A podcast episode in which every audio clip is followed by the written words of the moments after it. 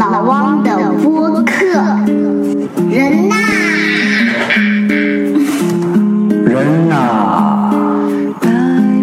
人呐，大家好，我是老汪，欢迎大家来收听这一期的节目。在这一期里边呢，老王主要是要回答各位听友提出的各种问题，主要是呃关于这个求职啊、就业方面的问题。那问题的来源呢，有来自于微信公众号的，有来自于微博的，那也有呢老汪这个和呃学校的同学接触，包括呢做一些一对一的这种呃职业咨询所收集到的问题。那我们就开始吧，一个一个来。那么先说几个问题啊，是老王之前呢和武汉的一位同学聊的时候啊，他给老王提出来的。老王觉得呢这些问题看起来都不错，而且呢挺有代表性的，很典型。那就一个一个说。呃，第一个呢，他在问，他说，呃，当我毕业的时候，我要选择进入一个行业，应该从哪几个维度进行判断？那比如说呢，他说是不是从自己的兴趣爱好开始呃入手？第二个呢是说这个行业啊是不是有前途？或者说呢它有另外一个前途，就是它的收入会比较高？那老王是这样看啊，那你在选择行业的时候呢，呃，第一个要先考虑这个行业它目前处于什么样的一个发展的阶段，因为。行业的阶段不同，那么你身在其中，你的职业发展速度，你能够得到的这个资源和精力也会不同。那呃，比如说啊。如果有一些行业它已经处在一个市场的萎缩期，或者是一个非常稳定的这么一个阶段，那就意味着呢，当我们由大到小一层一层往里边去看进去的话，你会看到呢，当行业比较稳定了，它的市场容量也比较稳定，那么市场呃中的这些企业呢，相对来说它可能也比较稳定，也就意味着可能这个公司在这个行业里边去年做到两百亿的生意，那明年可能还是两百亿，后年还是两百亿，那么再看公司内部啊。当公司的业务很稳定，那公司呢就不会有很多的变化、很多的扩张，那么它的组织结构就很稳定。你身在其中做了某一个岗位，就意味着呢，非常有可能你在过去的一年和未来的三年、五年时间内，基本上你做的事情不会有特别大的变化。那么我们会得到一个结论，在这样一个很稳定的市场、行业、公司、团队内部工作。你可能个人得到发展的机会就不会那么多，在这样的公司里边呢，你会呃被倾向于培养成一个非常复杂的这个分工协作体系里边的一条流程上的一个螺丝钉。那这是呃对于行业的判断，因为就老王自己的体验而言啊，比如说制造行业在呃十几年前还是很火的，那但是到现在呢，可能就没有那么的火。所以选择一个行业就意味着你会预期到自己的这个发展速度会是什么样。那有一些行业呢，它处在这个行业重组一个巨大的变化中，还有一些处在一个上升快速的上升通道中。那你进入不同类型的行业，你都会面临和经历不同的事儿。比如说现在制药行业在经历过在经历一个重组，那大家都在探索新的这个行业规则、游戏规则、商务模式。进到这样的公司呢，有可能发生的是，你今年毕业加入了这么一个团队，明年忽然发现这个团队被解散重组了。那以前呢招你是用这样的一个标准，忽然间发现你已经不符合新的标准了，那这也可能是一个变化。呃，与此同时呢，你会有面临很多新的这个机会，你可能学到更多的东西，接触更多的内容，那么这是好的。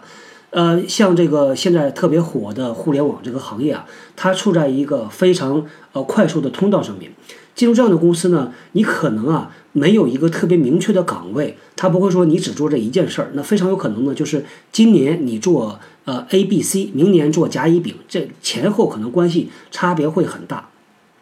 对于人的要求呢，可能要求你非常投入，学习能力非常快，那你的适应能力也非常快，而且呢你要不断的不断的能够跟上公司的步伐。所以呢，大家在选择行业的时候啊。呃，首先要从行业的发展趋势做判断。那这个判断呢，不来自于自己，因为自己的渠道非常有限。最好呢是找到行业内相关的人，那么切实的去问一下。对于行业呢，大家通过公共的媒体渠道，其实还是能够拿到相对来说比较准确的这么一个判断的。那选择行业呢，老王的建议啊，第一个是不要赶时髦，因为今年流行的行业，未来五年、十年不见得同样流行。那根据什么呢？根据啊，你要看自己的这个呃喜好，你自己到底想做什么？当然这是一个主观的判断啊。那你你还是要之后去找一些呃具体比较靠谱的人，具体比较靠谱的这个资源去验证的。所以呢，不要去赶时髦，不要去呃找那些看起来目前比较火的这个行业去做。像老王以前呢有一个同事啊，也是一个实习生，呃，他呢当时因为加入外企之后呢，对外企比较有好感，所以呢他就选择去了这个银行。银行呢，同样是著名的外企银行，但是大家呃也知道，银行它的体系是超级稳定，非常非常的这个不容易有什么太大变化的。所以那样性质的工作，比如说坐在前柜台前面，就是天天可能是相当一部分工作就是重复性的工作，数钱、点钞，一个非常严谨的操作流程，不允许错任何一步。那这样的对于一个性格活泼的人，是不是适合？那这个我们以前讲，这个如果你是一个研发人员，天天坐在实验室里边，要和大量的数据打交道，和大量的重复性的工作打交道，那如果脾气秉性很跳跃的，屁股上长钉子的这种，可能做进去就非常非常痛苦，很难受了。所以呢，还是要考虑自己的特点，然后再去匹配行业。那么对于这个公司来说啊，在同样的一个行业里边，公司也会分成各种各样不同类型的公司。那大家要关注一点的呢，就是你适合或者是你知道那样不同的公司它是什么样的工作方式、工作习惯，然后你才能够去匹配自己的这个方式。如果你期望一个很稳定的、呃很有安全感的这么一个呃工作环境或者职业的话呢，那可能考虑的就是你要选择那种大企业。选择国企，选择央企。那么，如果你希望多学东西，希望能够有很多变化、很多挑战的，那你可能要选择那种民企呀、初创企业呀。那如果你想早期的时候学到很多很多东西，那你就要加入那些对于人员发展投入很多的企业。所以呢，了解你的自己的特点、你的偏好，同时你要了解实际在企业里边发生的那些事儿，然后两方面做验证。这个时候呢，你的决策才会误差比较小。那老王之前呢，在之前的节目也提到过，尽量避免呢就是基于想象做判断，那就是真的在蒙着眼睛这个找工作。同样呢，企业有不同的企业文化，大家也一定要注意的，因为有的企业文化非常的激进，有的企业文化非常的保守，你是不是能够适应？比如说，大家如果加入化工行业，那化工呢，大家也都知道啊，其实呢是一个讲究 safety first，讲究安全第一的这么一个行业。就像有的公司里边，如果他有一个操作流程不规范，有一个人做了一个错误的动作，导致他的毒气泄漏，那后果非常严重，可能这一片基本就消失掉了。所以呢，它整个这个文化是非常稳定的，非常讲究秩序、讲究这个层级、讲究规章制度的、讲究纪律的这么一个企业文化。那对于你个人能不能习惯、能不能适应，这个是要考虑的。还有一点呢，大家呃要呃不要被这个企业的光环所蒙蔽，因为就老王自己的体验而言呢，老王自己呢工作过的公司很多也都是响当当的大的公司，有的就是行业的 leader number one 的百分之九十几的市场占有率，近近乎于垄断。但是呢，像这样的公司，你进到里边去之后，你同样还会看到各种各样不尽如人意的问题，因为公司永远会不断的发展，永远是管理实践落后于管理的制度的。永远是你看到问题，然后再想办法去解决。所以呢，大家不要被这些特别大的光环所这个吸引。真正关注的啊，还是几个。第一个是你自己的诉求，第二个呢，就是你真的要去了解实际情况。那么这是呃回答了这个呃武汉的这位同学啊，他提出的这个问题。呃，接下来呢，这个同学也问了一个问题啊，从就业到职业到事业这几个过程中会经历哪些阶段？老王非常喜欢这样的问题啊，因为这是真的是一个思考型的同学。那啊，老王是这样看的啊，就是在职业生涯早期呢，大家找的第一份工作、第二份工作，关注的呢是呃要找方向，要明确和确认你的方向。那其实老王特别不建议的一点就是大家比较关注这个薪水。为什么？因为薪水这个东西啊，你在职业生涯早期是不能够这个就不不用指望赚很多的钱，因为呃，其实差别不会特别大。呃，同样的这个行业，有可能差个一千两千块钱，差个三五千块钱，但是呢，到了职业生涯后期，可能你每次跳槽，每次涨薪水都不止这么一点钱。所以在职业生涯早期呢，呃，老王是特别特别建议，千万不要把你的目光放在薪水上面。所以，呃，也有同学在提问说，这个怎么和 HR 去谈薪水，怎么和企业去这个呃讨论薪水的问题。老王的建议呢很直接，如果是大企业啊，你压根就不要去跟他谈这个薪水的问题，因为企业里边有严格的这个薪资呃体系。如果你按照你的资历、你的学校、呃，你的这个就是毕业的这个呃所在的城市，基本上呢是有一个明确范围的，这个范围差别不会很大。你努力的去谈，可能谈下来不差几百块钱。与其花这个精力，就不要把呃把这个时间浪费在这个上面。而且呢，反过来给企业一个呃印象是说你特别在乎这个东西。那么对于这个职业生涯前三年，你要关注的是什么啊？老王的建议是这样的：第一个呢是你要长本事，第二个呢是你要去开眼界，第三个呢是你要去拓展人脉。这三点对于你的职业生涯来说，前期的积累是非常非常重要的。我再重复一遍啊，第一个是要长本事，长本事是指你要进到这个行业里，你知道它这个行业的游戏规则是什么样的。哪怕是你进到一个小企业，老王之前呢，以和一位在小企业里边聊的朋友也一样，也谈过。呃，有很多人进到小企业之后啊，是觉得这个小企业特别不靠谱，各种乱，各种不舒服，各种乱搞。那同样的，老王要问啊，就是呃，到底你知不知道他这个企业是靠什么盈利的，怎么赚钱的，怎么开拓市场的，他的渠道怎么做？说白了。他的钱一分钱，他是用呃，哪怕是打擦边球的方式，你也要理解他的擦边球是怎么打出来的。那这个对你来说就是一个收获。那每一个阶段呢？呃，老王一直在强调，就是让你每一个阶段的价值最大化，而不是只是去经历一下每天朝九晚五拿着一份工资，然后回头说这公司特别乱。这个呢，其实对不起你这段时间的。所以老王的建议啊，就是你要长本事。这个本事包括很多，不仅仅是你自己工作范围内的，还包括你所在的公司，他们你能够接触到的所有的信息，你能够接触到的所有的人。没事儿，中午吃饭的时候啊，和你们的销售的同事聊一聊，哎，问问他们他的工作是怎么样做的。呃，你和你的市场的同事、和财务的同事、和 HR 的同事多聊。老汪呢觉得啊，就是很多的，根据我的经验呢，很多发展的职业一帆风顺、发展的很快的人呢，他是有一个主动学习的习惯的。往往被动学习，等着别人来给他嘴里灌东西的人，这种呢发展的就会很慢，而且随着时间推移会越来的越明显。那么第二个呢，就是扩人脉。扩人脉呢，就是想办法去接触公司里边各种各样的人。老王一直呃，对于呃以前团队里的这个实习生年轻的同事有建议，建议也很明确。我对实习生讲，我说呢，呃，你在前一个礼拜、俩礼拜，你一定要让你周围的人认识你，知道你是谁，你擅长做什么，那你是哪个学校的。你想以后做什么样的工作？那接下来呢？再过俩礼拜，你要让你更大的一圈的人，这个部门这一层里的人都认识你。如果你离开公司的时候，结束你的实习生涯，那如果大部分的人都认识你，而且对你有一个很好的口碑，你在这个公司里边拿到一个正式 offer 的机会，并不是那么的难。但是呢，很多很多的人，他们真的就是每天进来就坐在安静的坐在那个角落里边干活，也不好意思，也不会，也不愿意去和别人做沟通。他每天的沟通做的最多的就是和楼顶上、楼下的那个同学，他学校的同学，大家一起约好吃午饭，和其他的人基本上没有沟通。那老王的问题就来了啊，就是你在企业里边你实习，到底你要做的是什么呢？肯定不是为了那一百多块钱每天的实习费嘛。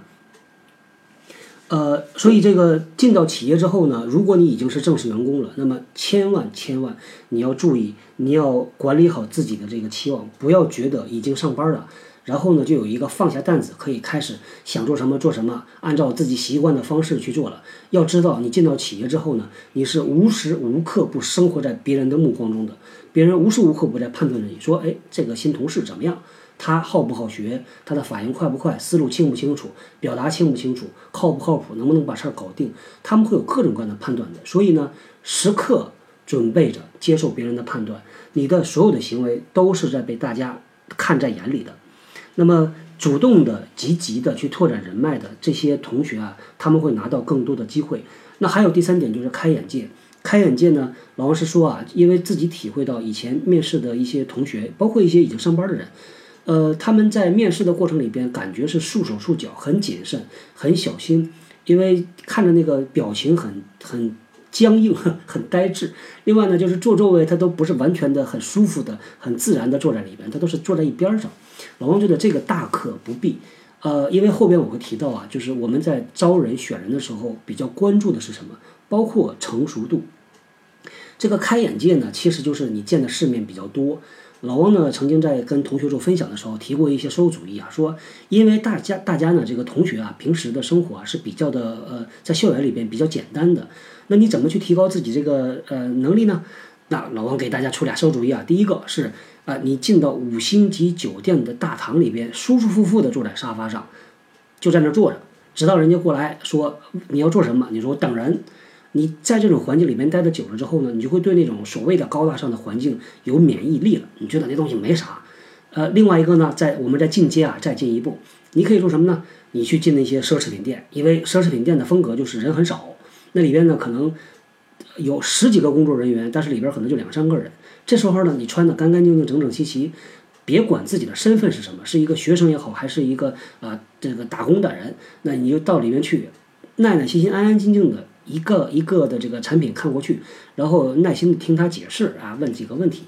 让自己非常放松，让自己对于这种环境能够很舒服。当你不断的尝试着主动的去锻炼这种，让自己这个能够应付各种高大上的场合的时候，那你再和呃别的公司，让你觉得好像啊高高在上的一个什么副总啊，一个总裁啊去谈的时候，你就觉得没啥大不了的。所以呢。眼界这东西啊是要培养的，但是如果你不是有意识的培养，你靠自然而然的积累，那速度就很慢。很多人的学习呢，其实就发生在重大的差异就发生在主动和被动这两个词之间。那在这儿又啰嗦比较多啊，就是呃，各位加入职场的时候，最关键的就是要培养自己长本事、扩人脉和开眼界，不要急着啊去赚钱，钱在后边才赚。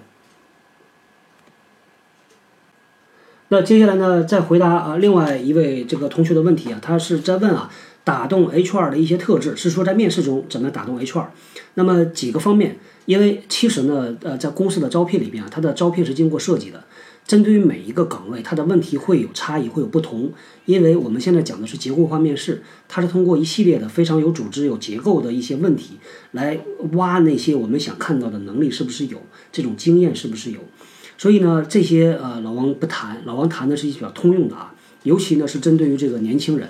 那我们看的比较多的，第一个是成熟度，到底够不够成熟？成熟呢，其实这个词很很模糊，怎么能表现出来呢？我们看的很简单，看这个人是不是很坦然，是不是很自信。那他的谈吐，有的人谈讲话呢，像老汪一样啊，语速非常非常快，呃，讲话快到自己忘了刚才讲的是什么。那有的人呢，他的目光很游离，他都不太愿意去看这个主考官，所以这些都是成熟的表现。因为以前呢，我们也招过这样的毕业生啊，大家的反应非常好。为什么呢？因为说，哎，他真的是刚刚毕业吗？我们觉得好像他已经工作好长时间了。no，你看，这就是区别。刚刚毕业的学生，如果你能展示出很成熟的一面啊，这个成熟不是说很世故、很油滑，而是说你由内到外的一种自信。那啊，这种就是最好的。那真的是非常非常的吸引人。同样，你面试十个学生，如果有这么一个人坐在你面前，非常坦然、非常自信，能够侃侃而谈，能够很准确的分析自己，能够很客观的看待自己，对自己想要的、对自己擅长的、不足的，能够很客观的评价，那这种真的是印象很深刻的。那还有呢，就是我们要看到的是一些呃思路很清楚的。呃，思路清楚呢，其实往往通过他展示的他的语言的沟通能力，那这些呢，这两个往往是匹配在一起的。呃，这个面试的技巧呢，我们不想多谈太多，因为呃前面一期节目提到过，我一直不觉得面试技巧是一个关键，它是一个呃它是一个辅助的作用，它没办法让六十分变一百分，所以大家要准备，但是我也不特别建议大家把精力花在这上面，尤其是去背答案，然后呢去套答案。因为之前遇到太多的，我们感觉上，我问了他一个问题，他总是没有 hit point，答在这个点子上面。原因后来一猜是什么呢？因为他背了答案，他拿他以前的答案去来套你这个问题，这种呢浪费一个机会，很可惜。那还有呢，就是学习能力要强，学习能力强呢表现在很多方面。如果你能不断的在各种呃呃实践，在各种呃实习里边有很多的经历啊，那我们可能会意识到说，哎，你看这个同学呢，他能够适应各种不同的情况，能够搞定，那意味着什么呢？他每次遇到新情况，他能够通过自己很强的学习能力把这事儿搞定，这个反过来说明他的学习能力强。那还有一个就是干净整洁，这个呢，呃，很多人觉得就是要面试的时候啊，要正正经经的啊，穿一个呃这个工就是叫职业套装。所以呢，这不是不好啊，只不过呢，觉得有些同学因为他这个也不是很合身，他平时不穿这东西，他可能这个一年到头也就穿这么一次，所以呢，反倒是对他是个束缚。那领带扎得很紧，这个感觉上他都做的像直直的、挺挺的，因为要不然他就他就喘不过来气。所以呢，老王的建议是整洁干净。呃，如果是体现一个学生的这个身份，完全没有问题的。呃，这是这个回答这个问题啊，就是打动 HR 的一些特质。那么再来说一个问题呢，就是如何验证和判断自己是否适合某一个行业。呃，这个回到前面的，就是首先你自己要有一个判断，自己的判断呢来自于你自己的体会，来自于实习，来自于你和不同的这个呃人、不同行业的人自己去接触，你自己要有一个判断的。包括你去查百度、贴吧各种各样的信息资源，去找老师问。那么还有一个很重要，就是别人的判断。呃，自己适不适合呢？那一定你自己有自己的期望，你对自己有个判断。比如说，你说我很外向，所以我适合做销售，未必的，不一定的。当你和一个销售的人去聊的时候，他可能很直接的告诉你说，那内向的人可以做销售做得很好，外向的人可能会做得很差。那当你没有外边别人的判断的时候，你的判断就是一个角度的，所以你需要多角度的去判断。那呃，再来一个问题啊。呃，如果想转行啊，却没有明确的方向，如何选择相关的相关的方向并为之努力？这个老王想说呢，就是我自己是学物理的，但是阴差阳错做了人力资源。那很多人其实都不是专业出身的。呃，其实我老王在和其他的这个同学聊的时候呢，发现挺有意思的。很多读了研究生的人，他为啥读呢？因为他不喜欢本科的专业。那本科呢？其实他的这个专业不是他自己选的，是他的父母帮着选的。这个就是老王之前节目一期讲到的啊。呃，其实人的一辈子里有很多重大的决策，比如说你选择一个专业，选择一个大学，进到什么专业，这是一个重大决策。那如果第一个决策不是你做的，你又不喜欢，好，那到了第二个，我通过读研究生去纠正我的第一个呃这个决策。那到了第三个呢，找工作又是同样一个决策。老王的问题啊，就是。有到底你要用哪一个决策来靠自己的判断？因为有些人对于找工作这件事儿啊，第一个不着急，第二个呢无所谓，那还有呢就是听父母的，父母给介绍，那这个呢就太被动了，真的是太被动了。所以第二老王的建议就是从第二次、第三次选择开始，就要自己去努力的自己做决策，自己做判断，然后为自己的这个决策承担它的结果，这是成年人应该有的一个态度。那么。怎么选择相关的方向呢？呃，还是那句话，就是你不能这个闭门造车，不能坐在电脑前面查了十个帖子，你就觉得我对这个行业已经很了解了，我就想去做了。或者你听了一个热血沸腾的某一个讲演，或者是看了一段什么文章，你就去做了。一定要去接触真正做这个事儿的人，去跟他聊，去谈，然后才行。那么，呃，一个原则呢，就是。尽量不要让自己之前的这个你的投资、你的时间、你的成本浪费。有可能你呃这个本科读的是一个理科，研究生呢一下一个大转变读了个文科，然后呢文科呢到了你毕业的时候，你又觉得文科也不是想要的，又不想读博，那你就又找了一个方向。那这还好，但是如果你在接下来的工作里边也是按照这个逻辑啊去出牌的话，那会很麻烦，就会不断的进入第一层楼。从这层楼的一层进到另外一层楼的一层，这个时间呢经不起折腾的，真的经不起折腾的。所以呃，肯定是要承担风险，肯定要有一个呃试错的过程。但是呢，起码要让这个试错稍微靠谱一点，不要闭着眼睛去去试错。啊，那么第呃下一个问题啊是面对 HR 哪些问题可以问，哪些问题旁敲侧击，哪些问题不该问？呃，没啥不可以问的啊，呃。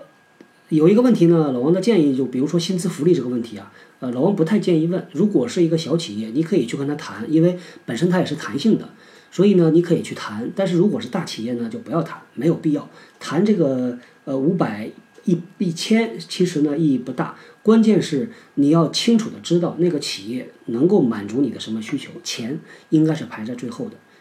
那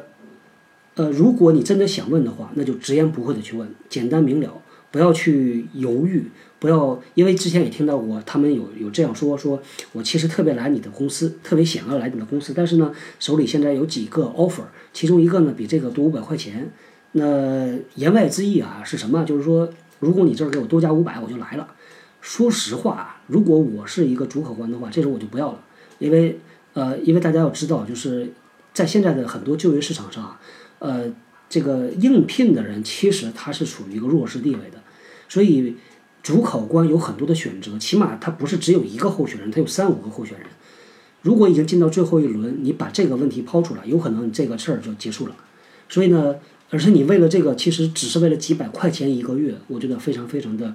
不值得可惜，因为我们在之前也接触过，呃，有不错的人，能力不错，但是他的期望过高，期望太高。那对于企业来说呢，会担心一点啊，就是如果他是一个呃由这个非常直接的金钱驱动的，那我到底能够驱动他走多远？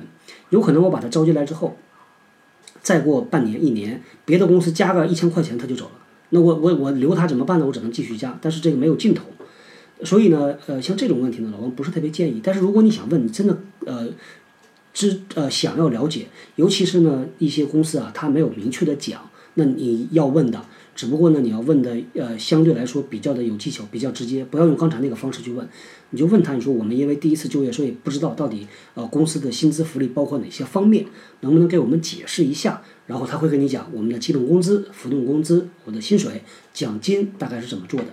这个是可以问啊。只不过呢，要选择一个合适的方式。那还有一个问题呢，是说如何有效率的，如何从有效渠道获得关于工作岗位最详细的信息？为什么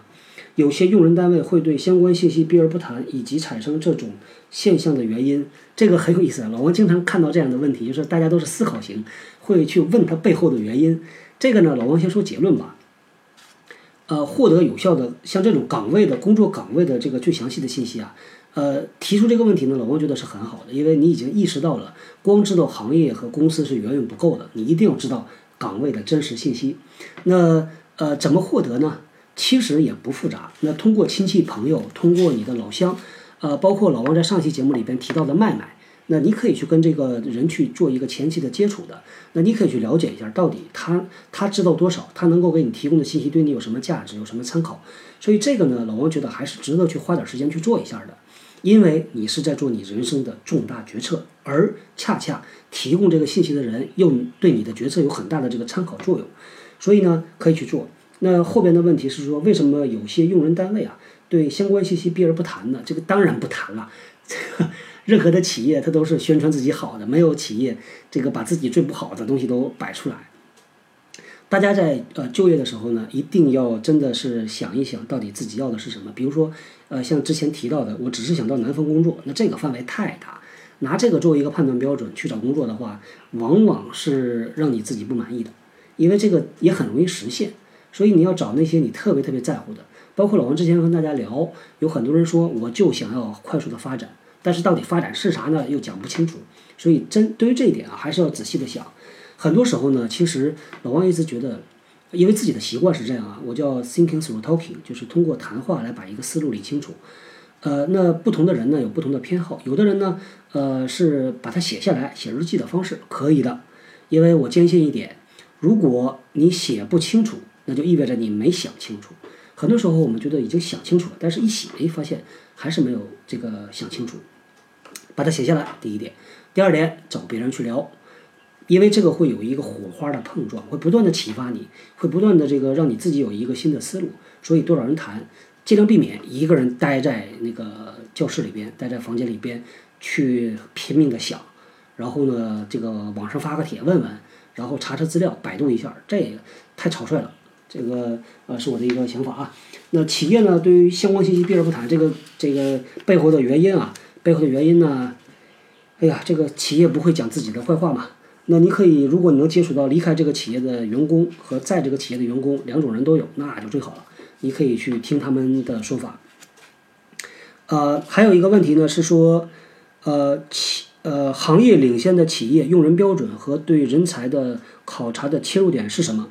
啊，这个问题其实挺专业的啊。呃，用人标准啊挺多。那个对于行业领先的人呢，他们在选择新人的时候，确实标准是非常非常明确的。比如说呢，我们看到很多校招的项目啊，那我在呃市场岗位、销售岗位、研发岗位、生产岗位，我要招人的时候，其实每一个标准都不太一样。那么他对语言，比如说生产的、研发的，呃，可能对于英文的要求就没有那么高，但是在市场可能要求就会很高。但是普遍的呢，像逻辑思维的能力啊，像你的表达能力、沟通能力啊，呃呃，还有呢，就是你个人的快速学习能力啊，呃，这些一定是要的。那么还有呢，在大部分的外企啊，都会特别在乎一个能力，叫做把事儿搞定的能力。英文呢叫做 drive for result，就是能够能够达成、能够 deliver 的这么一个能力。这些是通用的，但是根据不同的岗位，其实它还有一些共通的能力。那么在底层这些啊，呃，其实涉及到一个人才的考察点。这个呢，在微呃微博上也有，呃，在微信上啊也有朋友在问，呃，他问的问题呢是用另外一个方式问的。他说这个是不是有一些成功基因？呃，他说历史上，比如说有一个人叫范缜，呃，商业奇才嘛，因为大家好像有那么隐隐约约的感觉，说是好像这个身边总有一些人能够持续成功。那这个是不是存在一个基因？这到底是什么呢？难道是八字还是星座吗？都不是。呃，在企业里边呢，因为老王自己以前的工作呢，就是呃其中一个重要的部分就是做人才的判别、人才的筛选和人才发展。所以呢，对于企业来说呢，我们需要一套科学的方法论，能够用评测工具，能能够用一套严谨的体系，把人才从成千上万的这个员工里边筛选出来的，筛选出来呢，然后我们会考虑怎么去发展它。那简单的说啊，因为这个事儿挺复杂，而且有版权，这个也不方便讲的特别的具体。简单的说呢，呃，企业希望这个判断人才的标准是说，这个人呢能够啊。他能够在处理一些新的情况的时候，第一次他就能处理得非常好。他有能力和意愿在第一次困难的时候把事儿搞定。好，接下来他能够将这一次的经验能够做到举一反三，做到其他的事儿。简单的说就是这样。那这就是我们用大白话把这个标准讲了一遍。为什么呢？我说一下它背后的逻辑。因为这个企业发展人才是为什么呢？我们不是做慈善机构嘛？我们发展人才还是要重用他们，要给他们更多的职责岗位啊，这个更多的这个这个担子，那也也就意味着呢，可能今年选拔出的人才，再过两年他就要承担更大的岗位了。但是对他们来说呢，他们要去做的那个岗位是他以前没有经历过的，所以我们必须要用一个机制来确保说，他有能力去做那些比他目前的能力要求还要高的岗位，并且呢，他的成功可能性更大。那么这个就是我们呃设计这个就是人才呃筛选标准的这一个基本的原则。经过我们筛选的这个人呢，他确实他个人的这个能力是很强的。个人能力强呢，是体现在他能够适应各种各样不同的情况，能够把事儿搞定。他不仅仅是一个老好人，他能够在各种各样的不同类型的人中间啊群体中间，他能够顺畅的沟通。那这种人呢，他表现的就是很有好奇心。呃，很愿意学东西，而且能很快的掌握，能够把事儿搞定，在不断变化的场景里边，他都能够去处理得好。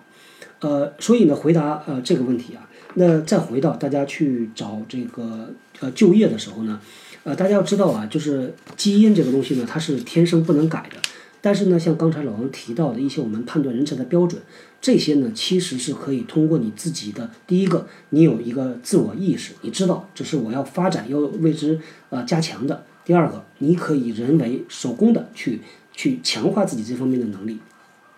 所以呢，这个不是基因，而是一些比较核心，当然也不是那么容易发展的一些特质。所以大家还是可以做的啊。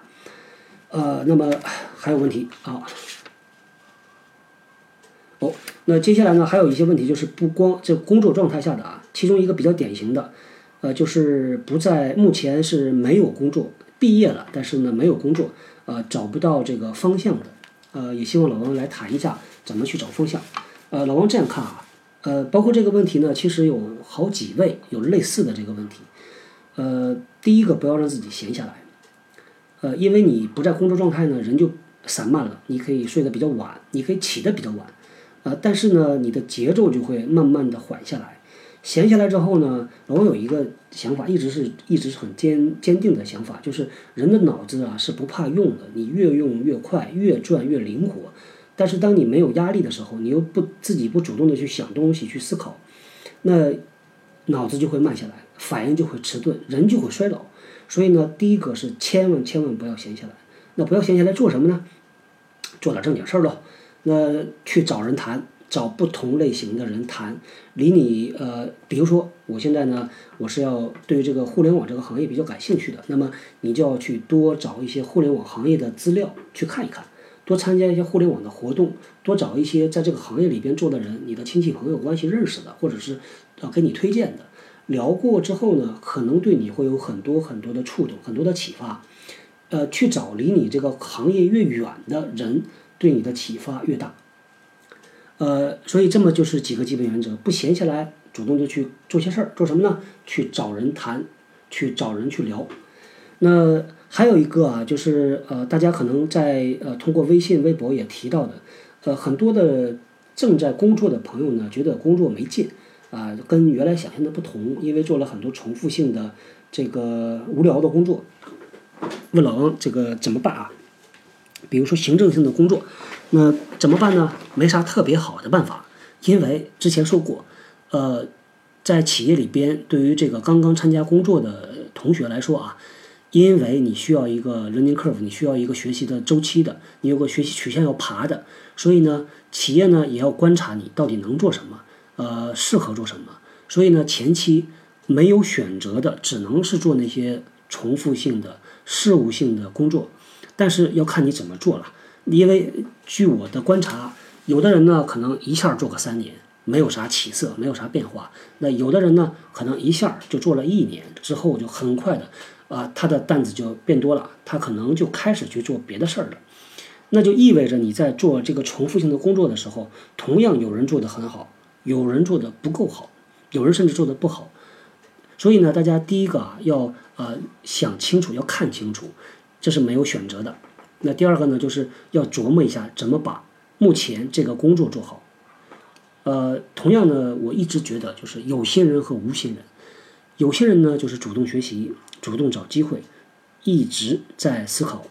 那么。有意识的去培养自己，锻炼自己。那无心的呢，就是被外界的环境所推着走，这个靠惯性。从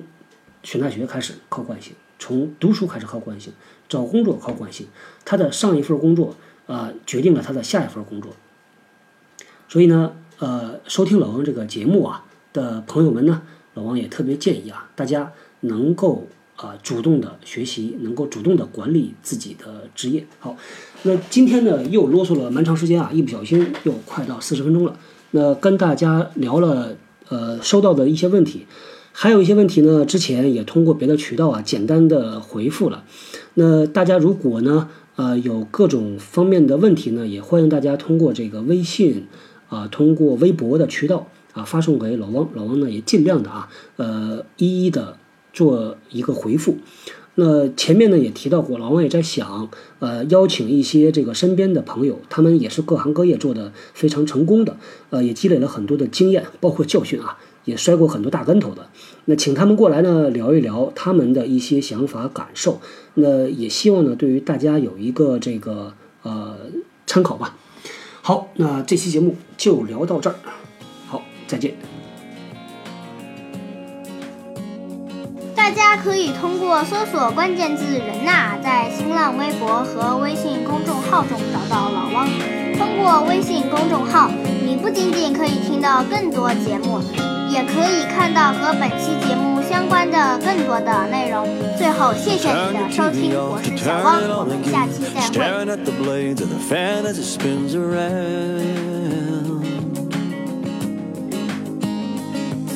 Counting every crack, the clock is wide awake. Talking to myself, anything to make a sound.